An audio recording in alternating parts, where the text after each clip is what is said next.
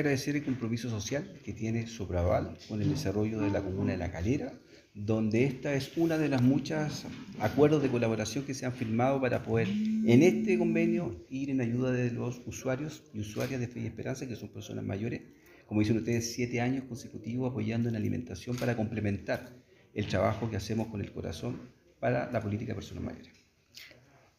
Alcalde, dentro del proceso de su gestión, usted ha trabajado fuertemente en lo que es la alianza colaborativa y este es un ejemplo de cómo se puede salir adelante. Sí, yo creo que hay que destacar lo positivo que es la alianza público-privado para responder a los sueños y anhelos que hoy día tiene la comuna. Son muchas cosas que estaban pendientes y con esta alianza nosotros hemos podido materializar. El año pasado tuvimos también el apoyo de Sopraval, donde pudimos pintar el ex edificio consistorial, que tiene un sello de modernidad de más bonito, más confortable y seguro, así que hay que seguir trabajando en la alianza público-privada.